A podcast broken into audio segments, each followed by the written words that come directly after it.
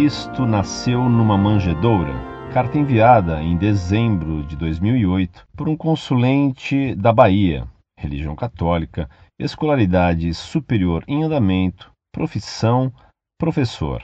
Saudações, senhores! Impressões do Santo Natal na Catedral de São Pedro. Ao assistir às sagradas celebrações do Santo Natal, transmitida pela mídia, realizadas em Roma pelo Santo Padre, percebi alguns escândalos. Vi indivíduos trajados com vestes pagãs, mulheres com sacrílegas roupas hindus, mulheres sem o véu, que o apóstolo São Paulo ordenou o uso, mulheres leigas ministrando as sagradas leituras, coisa proibida por São Paulo. O mais lamentável foram as celebrações heréticas da Missa Nova, além de muitos outros males litúrgicos. Até que ponto o ecumenismo, o feminismo e o infame igualitarismo multicultural irá afetar a santa fé católica? Até quando o grandioso Santo Padre titubeará? Vida longa ao Santo Padre Bento XVI que os senhores do site Monfort, em particular o senhor professor Orlando, tenham tido um santo Natal e que tenham um excelente novo ano de 2009, da Santíssima Encarnação de Nosso Senhor. Feliz Santo Natal, feliz Ano Novo. Agora, caro professor, uma dúvida me aflige.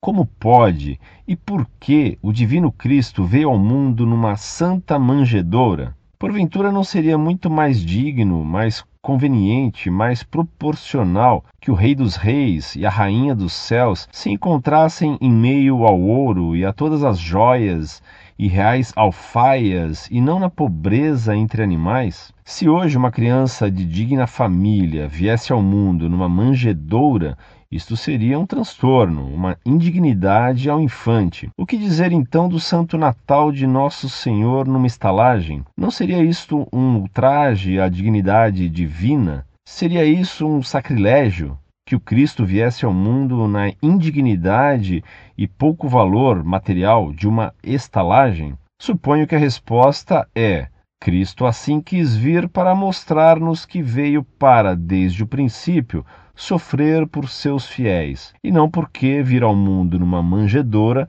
seja um bem em si mesmo. Aguardo respostas. Felicidades. Muito prezado professor, salve Maria. Muito obrigado por seus bons votos de Natal e de Ano Novo. Deus lhe dê um ano novo pleno de graças. O senhor lamenta, com muita razão, os abusos que ocorrem em Roma, em São Pedro, causados pelos turistas e até por muitos católicos que se vestem mal e vão às igrejas em trajes nada decentes. Isso é um escândalo. Já Nossa Senhora em Fátima havia predito que viriam modas do século que ofenderiam muito a Nosso Senhor Jesus Cristo. As pessoas vão a São Pedro ou a qualquer outra igreja como vão às praias. Perdeu-se a noção de pecado. Já o dissera Pio XII. Tem razão também ao pedir longa vida a Bento XVI, que está combatendo pela vitória da missa de sempre e contra o diálogo religioso como sendo impossível. Ver prefácio de Bento XVI ao livro de Marcelo Pera. Rezemos pelo Papa Bento XVI. Nosso Senhor veio ao mundo numa manjedoura entre um boi e um burro para nos ensinar a amar a pobreza e não as riquezas, para nos ensinar que ele nos amou tanto que quis sofrer pobreza e morte por nós. Veio a nós numa cocheira, entre um boi e um burro, porque fora escrito pelo profeta Isaías: Conhecerá o boi seu dono, e o burro conhecerá o presépio do seu senhor. Isaías capítulo 1, versículo 3. Entre um boi e um burro.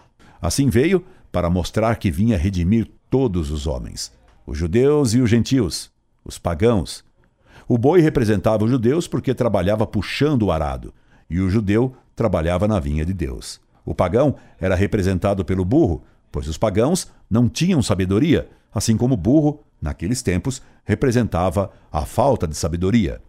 Hoje, Cristo nasceu numa cocheira de animais porque nela os animais deixam no chão suas imundícies e comem no coxo. Na igreja, os pecadores deixam seus pecados imundos no confessionário e comem o pão que desceu do céu na mesa da comunhão. Por isso, Nossa Senhora depositou o menino Deus no coxo onde comiam os animais.